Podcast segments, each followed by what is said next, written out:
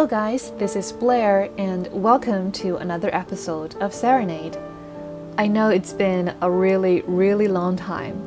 Um, in the last episode, we stopped at how Trevor Noah spent his childhood with his father. So today, let's take a read at what happened afterwards. When I was 13, my dad moved to Cape Town, and we lost touch. We'd been losing touch for a while for a couple of reasons. I was a teenager, I had a whole other world I was dealing with now. Video games and computers meant more to me than spending time with my parents. Also, my mom had married Abel. He was incensed by the idea of my mom being in contact with her previous love, and she decided it was safer for everyone involved not to test his anger. I went from seeing my dad every Sunday to seeing him every other Sunday, maybe once a month, whenever my mom could sneak me over same as she'd done back in Hillbrow. We'd gone from living under apartheid to living under another kind of tyranny, that of an abusive, alcoholic man. At the same time, Yeoville had started to suffer from white flight, neglect, general decline.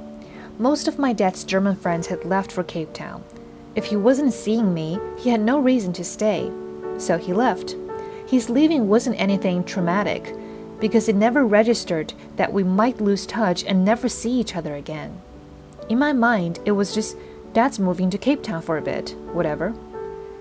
Then he was gone.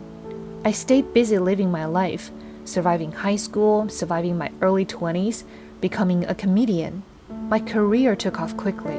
I got a radio DJ gig and hosted a kids' adventure reality show on television.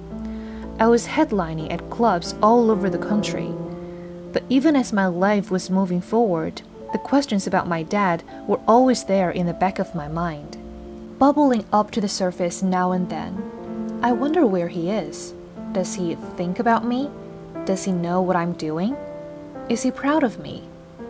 When a parent is absent, you're left in the lurch of not knowing, and it's so easy to fill that space with negative thoughts. They don't care, they're selfish. My one saving grace was that my mom never spoke ill of him. She would always compliment him. You are good with your money, you get that from your dad. You have your dad's smile. You are clean and tidy, like your father. I never turned to bitterness because she made sure I knew his absence was because of circumstance and not a lack of love. She always told me the story of her coming home from the hospital and my dad saying, Where's my kid? I want that kid in my life. She'd say to me, Don't ever forget, he chose you. And ultimately, when I turned 24, it was my mom who made me track him down. Because my father is so private, finding him was hard work. We didn't have an address, he wasn't in the phone book. I started by reaching out to some of his old connections, German expats in Johannesburg a woman who used to date one of his friends who knew somebody who knew the last place he stayed. I got nowhere. Finally, my mom suggested the Swiss embassy. They have to know where he is, she said, because he has to be in touch with them. I wrote to the Swiss embassy asking them where my father was. But because my father is not on my birth certificate, I had no proof that my father is my father. The embassy wrote back and said they couldn't give me any information because they didn't know who I was. I tried calling them, and I got the runaround there as well. Look, kid, they said, we can't help you. We're the Swiss embassy. Do you know nothing about the Swiss? Discretion is kind of our thing. That's what we do. Tough luck. I kept pestering them, and finally they said, Okay, we'll take your letter and if a man such as you're describing exists, we might forward your letter to him. If he doesn't, maybe we won't. Let's see what happens. A few months later, a letter came back in the post. Great to hear from you. How are you? Love, Dad. He gave me his address in Cape Town, in a neighborhood called Camps Bay, and a few months later, I went down to visit. I'll never forget that day. It was probably one of the weirdest days of my life going to meet a person I knew and yet did not know at all. My memories of him felt just out of reach. I was trying to remember how he spoke, how he laughed, what his manner was. I parked on his street and started looking for his address. Camps Bay is full of older, semi retired white people. And as I walked down the road, all these old white men were walking toward me and past me. My father was pushing 70 by that point, and I was so afraid I'd forgotten what he looked like. I was looking in the face of every old white man who passed me, like, Are you my daddy? Basically, it looked like I was cruising old white dudes in a benchfront retirement community. Then I finally got to the address I'd been given and rang the bell. And the second he opened the door, I recognized him. Hey, it's you, I thought. Of course it's you. You were the guy. I know you. We picked up right where we'd left off, which was him treating me exactly the way he treated me as a 13 year old boy. Like the creature of habit he was, my father went straight back into it. Right, so where were we? Here I've got all your favorites potato rosti, a bottle of Sprite, custard with caramel. Luckily, my tastes hadn't matured much since the age of 13, so I talked right in. While I was eating, he got up and went and picked up his book, an organized photo album, and brought it back to the table. I've been following you, he said, and he opened it up. It was a scrapbook of everything I had ever done. Every time my name was mentioned in a newspaper, everything from magazine covers to the tiniest club listings, from the beginning of my career all the way through to that week.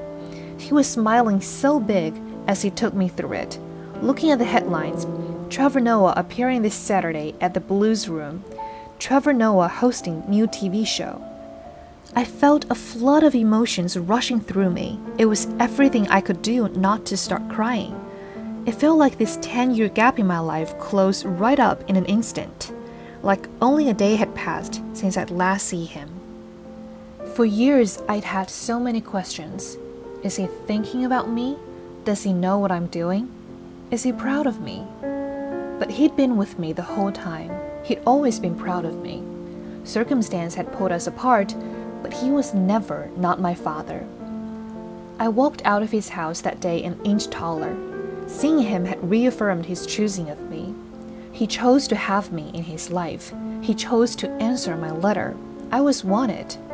Being chosen is the greatest gift you can give to another human being. Being chosen is the greatest gift you can give to another human being. Wow, isn't that right, guys? speaking from someone who is recently brokenhearted. Anyway, once we reconnected, I was overcome by this drive to make up for all the years we'd missed. I decided the best way to do it was to interview him. I realized very quickly that that was a mistake. Interviews will give you facts and information, but facts and information were not really what I was after. What I wanted was a relationship and an interview is not a relationship. Relationships are built in the silences. You spend time with people, you observe them, and interact with them, and you come to know them. And that is what apartheid stole from us time. You can't make up for that with an interview. But I had to figure that out for myself. I went down to spend a few days with my father, and I made it my mission. This weekend, I will get to know my father. As soon as I arrived, I started peppering him with questions. Where are you from? Where did you go to school? Why did you do this? How did you do that? He started getting visibly irritated. What is this? he said. Why are you interrogating me? What's going on here? I want to get to know you. Is this how you normally get to know people? By interrogating them? Well, not really. So, how do you get to know people? I don't know. By spending time with them, I guess. Okay, so spend some time with me. See what you find out. So, we spent the weekend together. We had dinner and talked about politics. We watched F1 racing and talked about sports. We sat quietly in his backyard and listened to old Elvis Presley records. The whole time he said not one word about himself. Then, as I was packing up to leave, he walked over to me and sat down.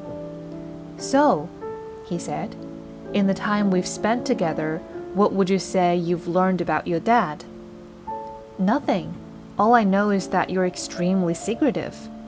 You see, you're getting to know me already.